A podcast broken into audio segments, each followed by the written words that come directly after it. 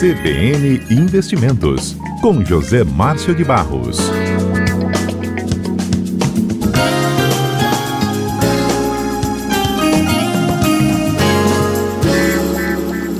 José Márcio de Barros, tudo bem? Muito, tudo bem, graças a Deus. Bem, José Márcio, 3 de abril. A gente entrou então aí né, num mês diferente, com março fechando o primeiro trimestre no dia 31, que foi terça-feira, né? O que, que a gente pode começar falando, com a sua ajuda, sobre a rentabilidade dos ativos e os índices de março, pegando justamente pelo trimestre? Olha só, não foi um mês muito bom para quem aplicou em ações, com certeza, viu, Fábio? O, a Bolsa de Valores teve aí uma queda no mês de, de, de março de quase 30%. Foi 29,9% para ser mais exato. Então ela está acumulando aí em 2020 uma perda próxima a 40%, 36,86%, 37%. Então, Bolsa realmente não foi um bom investimento nesse período. É, dólar. Dólar, por outro lado, teve uma alta de 15% em março e acumula um ganho aí em torno de 29% no ano. Né? Isso tudo nós estamos falando contra uma inflação que acumulou aí nos três, uma, uma, três primeiros meses do ano 0,57. Ela foi menor que 1% a inflação. E a Selic, só para que o nosso ouvinte tenha uma ideia do tamanho, a Selic variou 1% nos três primeiros meses do ano. Né? Uh, para a gente ter uma ideia aí de poupança, a poupança rende 70% do que rende a Selic. Então ela rendeu uh, no primeiro trimestre do ano 0,74%. Uh, se a gente tivesse que falar agora aqui, quando a gente fala dessa rentabilidade, a gente vê que todo mundo procurou uh, o ouro, o, o dólar, ao, ao, invés de procurar o ouro, porque o, a, a, nesse momento de incerteza é mais fácil, é melhor que você dólar do que comprar ouro. Então já é a sétima semana consecutiva que nessa incerteza, nessa insegurança que a gente está vivendo aí, todo mundo corra atrás de dólar. E dólar nesse período aí, uh, ele, ele tem uma procura muito grande e não tem entrada. A gente, a gente vê, por exemplo, vou dar uma ideia agora para os nossos ouvintes, bolsa de valores, né? Já, já nesse mês, agora, no, no acumulado do mês de março, a bolsa perdeu 21 bilhões de reais, que foi a saída dos estrangeiros. Então, no acumulado desse ano de 2020, já saiu da Bolsa de, de Valores de estrangeiros 50 bilhões. Então, toda vez, Fábio, que há um movimento desse, de retirada de dólar do país, uh, o, a, a, a, procura fica muito maior do que a oferta. Né? Mesmo que o Banco uhum. Central entre para intervir fornecendo uh, uh, dólar no mercado, dizendo que vai dar liquidez, não comporta. E outra coisa que a gente tem que explicar para os nossos ouvintes, que o, o, o dólar, frente a uma cesta de moeda de países emergentes, ele vem se valorizando. Então, frente ao dinheiro das Filipinas, ao dinheiro da Turquia, Argentina, uh, isso está tendo uma desvalorização. Essas moedas estão sofrendo uma desvalorização em relação ao, ao, ao, ao dólar. Né? Então, isso é uma coisa assim, é, não é uma coisa brasileira, é geral. Isso não existe nenhuma previsão de que isso se reverta no curto prazo. Então, a gente continuará, a gente só vai ter dólar alto quando as coisas se normalizarem, a gente tiver aí um, uma luz ao final do túnel, né? E a gente não tem essa luz ao final do túnel. Se a gente olhar hoje os dados que saíram de desempregos nos Estados Unidos, só esse mês de março foram, 17, foram 700 mil postos de trabalho que foram cortados lá. A gente tem comentado aqui, Fábio, em outros programas anteriores, a gente estava falando da taxa de, de, desemprego lá nos Estados Unidos era a menor do mundo, 3,5% em fevereiro. Agora, em março, já aumentou para 4,4% o primeiro número de, de, de, desempregados que eles têm lá, que era de 3,3 milhões, que eles têm auxílio de desemprego semanal, que eles anunciam lá. Uhum. Dos 3 milhões de 300 mil desempregados, esse número já foi para 6 milhões e 600 e já dá um acumulado de quase 10 milhões de, pedi de pedido de seguro-desemprego lá nos Estados Unidos. Então, é, isso enquanto a gente não tiver aí uh, uma, uma luz no final do túnel, a gente vai, isso vai piorar. Embora lá até nos Estados Unidos eles têm a demissão deles é mais rápida do que, do que a brasileira, né? As leis trabalhistas brasileiras são mais rígidas.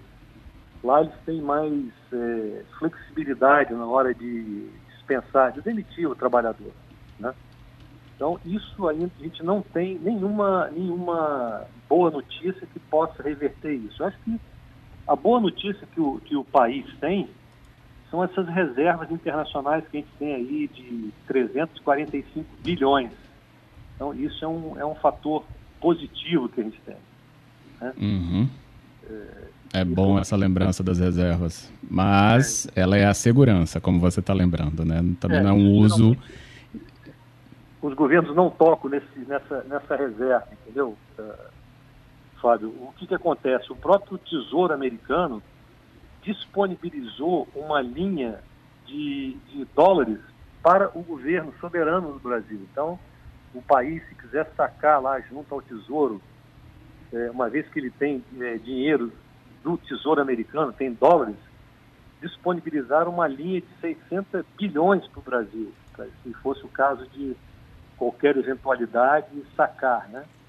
Então, não é, é, é, um, é um dinheiro que está lá, pode ser sacado, mas o governo ainda não lançou mão desse recurso. Mas é, vai ser cada vez menor a liquidez que vai circular no mercado internacional. A gente já viu os casos aí de, de Argentina, de outros países que estão passando por momentos seríssimos de liquidez nas suas economias. E aqui não, não, não vai ser diferente. Eu estava vendo dados hoje de uma e um setor que puxa muito a economia, que é o setor de venda de veículos. Né? A gente tem eh, mais de 300 mil trabalhadores que trabalham em 7.300 concessionárias de carros no país.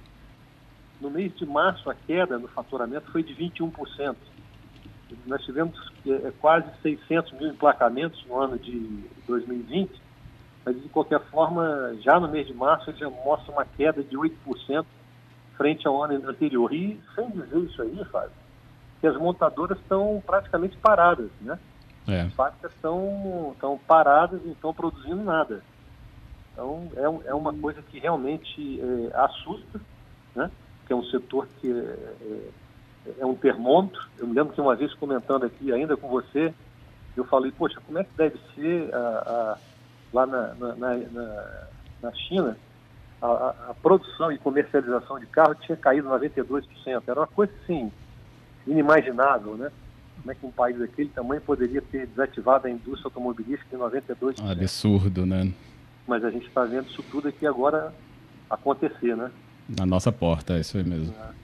outra coisa interessante, bom, eu deve ter um tempozinho, Fábio, tem uma, uma Temos, uma... vamos lá. Deixa, deixa, eu falar, dar uma... Uma outra coisa, uma luz que se acende aí no, no, no para a gente conseguir, conseguir ver se a gente está vendo a luz do outro lado do túnel. Né? Tem uma medida de um grande banco, uma grande asset no Brasil, que diminuiu, está pre, tá prevendo que a gente vai ter, ao final do ano, uma Selic a 1,5%.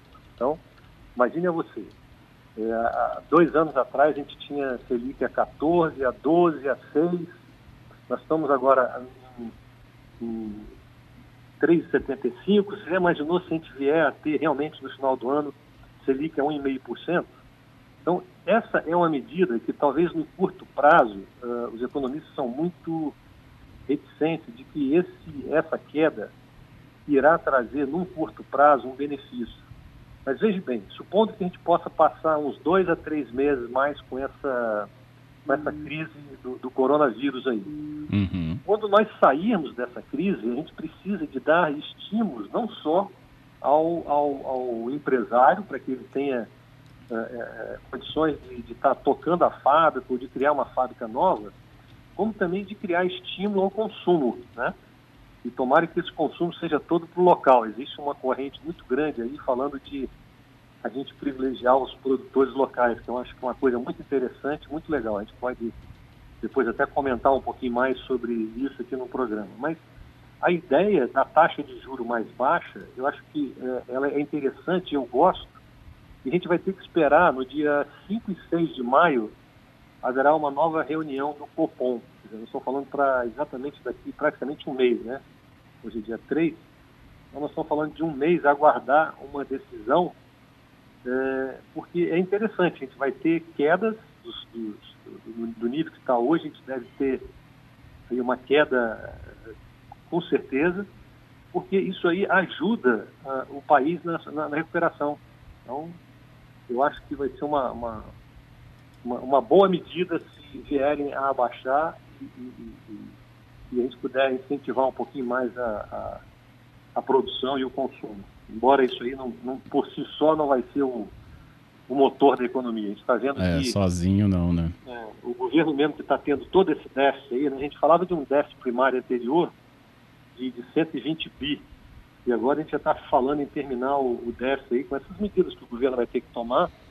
Estão falando de mais aí 400 e quase, quase 420, né? Estão falando de mais 300 bilhões uhum.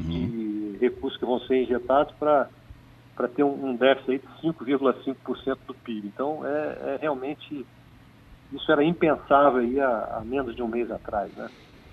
É, e é isso que às vezes é difícil da gente assimilar, né, José Márcio? É muito pouco tempo de tudo que a gente está vendo, né, entre muito causa rápido. e consequência. Então, é, realmente, é, é, até a previsão do próprio PIB dos Estados Unidos, né, é, é escandalosa a queda também, mas na mesma proporção, né, da, de parar, de quarentena, de cidade isolada, de indústria e comércio também afetados. A gente está vendo isso ao redor mesmo das grandes economias. Exatamente, exatamente. É Se eu não me engano, a queda lá é 5% prevista, né? Pelo menos o último número que eu vi. 5%, 5% uhum. de queda do PIB lá esse ano. Então, para uma economia daquela, você imagina quanto que a gente pode prever aqui para o Brasil também, em torno de 5% a 7%, se isso aí perdurar por um universo de tempo maior. Né? Tem uma, uma, eu tenho assistido em casa praticamente duas a três lives por dia de economistas, de gestoras, de grandes bancos. Estão ótimas, inclusive, coisas, né? é, que estão sendo boas, são boas, boas, boas reuniões, boas, boas palestras. E uma das coisas que o Eduardo Yuki, que é um economista, falou hoje, é um troço interessante. Tem três variáveis que a gente vai ter que acompanhar. Além desse tempo de paralisação, que a gente não sabe, né, não tem uma. A gente procura olhar para a China, procura olhar para a Itália para estimar o, o tempo que a gente vai ficar parado, mas o tempo aí de paralisação que a gente vai ter da economia é uma incógnita muito grande. Depois é, é, é, são as condições financeiras, né? o aperto. Mesmo que você tenha hoje os bancos e os grandes, é, é, é, a próprio governo injetando dinheiro na economia, ninguém pode chegar e fornecer um crédito direto para alguém sem, sem saber as condições que essa pessoa vai ter de honrar. Senão a gente vai ter aí um, um aumento da inadimplência, uma coisa absurda. Né? E, a, e a uhum. própria incerteza em si que a gente está vivendo, né? de, de, de, de de emprego, de desemprego, de renda, se vai ter dinheiro na economia, como é que vão ficar as empresas. A gente falou no programa da semana passada das, das companhias aéreas, né? É. José Márcio, vou até o repórter CBN então, e a gente fala da companhia aérea. Queria uma análise também sobre a influência que você falou da Selic, quando ela tem influência no rendimento, por exemplo, da poupança. E a gente volta então ao vivo no nosso quadro CBN Investimentos com José Márcio de Barros, trazendo análises para a gente, por exemplo, sobre números que encerraram o trimestre em março, uma análise também sobre o comportamento aí, né, do câmbio, mas também sem deixar de falar de tudo que estamos vendo do coronavírus no mundo. E aí a influência direta em alguns negócios, como você estava falando antes da gente interromper, né, José Márcio, das aéreas é ainda uma incógnita como esse setor vai se comportar daqui para frente. Eu vejo também um movimento de fusão e aquisição nesse setor, porque, veja bem, não é só uma, uma coisa brasileira, nós estamos falando de um movimento mundial. Então, lá nos Estados Unidos, o, o, o governo americano injetou dinheiro diretamente aqui na, nas companhias. Aqui no Brasil, uh, eles lançaram debentures e a e, e o governo comprou, essa é, que é a previsão. O governo pode se tornar sócio dessas companhias né, no futuro. E não é um ramo, não é um setor em que o governo deva operar. Então, o que, que deve acontecer? Se, porventura, as empresas não tiverem capacidade de solvência, fatalmente será oferecida a participação que o governo brasileiro comprar dessas companhias, fatalmente será oferecido no mercado. E aí, quem tiver liquidez, quem conseguir comprar, vai se tornar uh, uh, novo sócio dessas empresas aéreas aí. Então a gente vai ver um movimento muito grande de, de, de, de, de e aquisição, né? Assim como a gente vai, vai questionar daqui para frente, Fábio, a, o aspecto né, globalização. A gente conversava semana passada sobre essa, essa, essa diversificação que deve haver na base de fornecedores. Hoje todo mundo está dependente, né? Estava vendo uma reportagem hoje de manhã sobre aquela, aquela a província de Hubei, lá onde está Wuhan, uhum. é um, uhum. ele, é, ele é um centro de produção de alta tecnologia. 4,5% do PIB chinês vem de lá. Eles têm as 300 das 500 maiores empresas do mundo, estão lá. Então, por exemplo, a, a, eles têm uma coisa interessante: 60% do antibiótico que é consumido na, na, na, China e consumido na Alemanha e outros países vem tudo de lá. Então, existe uma, uma, uma coisa que é empregue, hoje nas, nas indústrias de, de automobilística, que é você não ter estoque nenhum, eles chamam de política de estoque zero, ou seja, é just in time. Eu preciso de um para-choque, eu venho, já coloco o para-choque ali, eu não preciso de manter estoque, a indústria vem e me entrega na hora. Isso vai ter que ser revisto daqui para frente, né? É, é, você vai ter um abalo aí completo na, na, na, cadeia mundial de fornecimento. Eu acho que os, os países vão querer produzir esses, esses, essas peças, esses, esses materiais, até para poder gerar emprego dentro do próprio, do próprio país, né? Vai ser uma, uma, uma, uma mudança muito drástica na, na, maneira de produção e a gente deve, acho que com isso, aprender que não deve depender só de um fornecedor. Só de um. Né? É. Agora, para a gente terminar, José Márcio, a questão do rendimento, tipo poupança, né? Afetado, porque é ligado direto na, no índice da, da, da Selic, né? Da Selic, é, verdade. Essa é, previsão de queda? não tem jeito, vai ser de impacto. E veja bem, se nós realmente terminarmos o ano com 1,5% de taxa Selic, a poupança vai render em 1% só ao ano, nós estamos falando. Então, é, essa é uma, é uma, seria uma nova realidade, né? Eu acho que isso aí tem também o seu lado uh, uh, positivo. Mesmo que você não ganhe uh, em valores absolutos com aquilo que você está aplicando, isso faz com que todo mundo vá buscar é, alguma maneira alternativa de ter ganhos sem ser com o mercado financeiro. Vai ser diretamente na produção. A pessoa vai pensar em botar uma fábrica de, de, de, de doce, de bala, uma fábrica de cadeira, uma fábrica de, de automóvel, enfim. Uhum. As pessoas, se quiserem realmente ter é, rendimento, rentabilidade no retorno dos seus investimentos, elas vão ter que começar a, a, a não depender do, da que a gente chama de ciranda financeira, né? É. As pessoas vão ter que se acostumar a ter outros tipos de, uh, de alavancagem, outras maneiras de, de, de, ter retorno do seu capital, dos seus investimentos. Eu acho que isso é uma coisa salutar de alguma forma. Isso mesmo. Só para constar também o Marcelo nos ouvindo dizendo que ninguém vai instalar uma indústria em país com altas cargas tributárias tem um fundo de razão, José Márcio, mas não só de carga tributária vive uma administração pública. Pode cortar, pode pensar em outras medidas para que é, a, justamente a carga tributária não seja vista como a única saída. É por aí? É, eu acho que ele tem razão, Fábio, que a carga tributária hoje ela é muito é, excessiva uh, sobre quem está produzindo, né? E aí eu acho que ele tem razão. Mas de qualquer forma, o que, que pode ser feito? A maior parte hoje dos empresários, eles repassam os seus custos no, no, no produto final. Obviamente que nem todo produto final você consegue repassar os seus custos trabalhistas, os seus custos de produção, mas a, a ideia é de que até a própria diminuição da taxa de, de Selic, a principal taxa que é referência no país inteiro, possa causar isso aí que o Marcelo está se referindo. Eu acho que deve sim. Uh, você tem uma ideia, acho que é uma coisa que a gente pode comentar num próximo programa nosso aqui, o, o governo gastava em torno de 500 bilhões uh, ano com o pagamento do, dos juros nos seus títulos públicos. Né? À medida que você vai caindo a, a remuneração, a, a, taxa que você tem que oferecer ao, ao investidor final para aplicar em título do governo, o governo vai ter um custo muito menor com é, é, é, a manutenção de sua dívida. Então, aí ele pode pensar em ter uma, uma, uma fatia menor nessa redistribuição que está sendo proposta aí. Nós estamos prestes a ter, o país está prestes a aprovar nova, uma, uma, uma nova reforma tributária. Sim. Então, isso que o Marcelo está falando pode sim, essa desoneração do pequeno empresário, fazer com que a taxa maior sobrecarga recaia sobre aqueles empresários de maior volume, ou seja, para dar uma, o tamanho do fardo para ser carregado proporcional a quem pode a quem pode carregá-lo, né? Eu, eu, concordo com o Marcelo, eu acho que uhum. pode ser ainda, tem espaço para diminuição. Eu acho que a gente está encaminhando para isso. Muito bom. José Márcio de Barros, muito obrigado, viu, pela sua discussão com a gente aqui no Cotidiano. Tá bom, Flávio, uma boa tarde. Até a semana que vem. Você Até a próxima.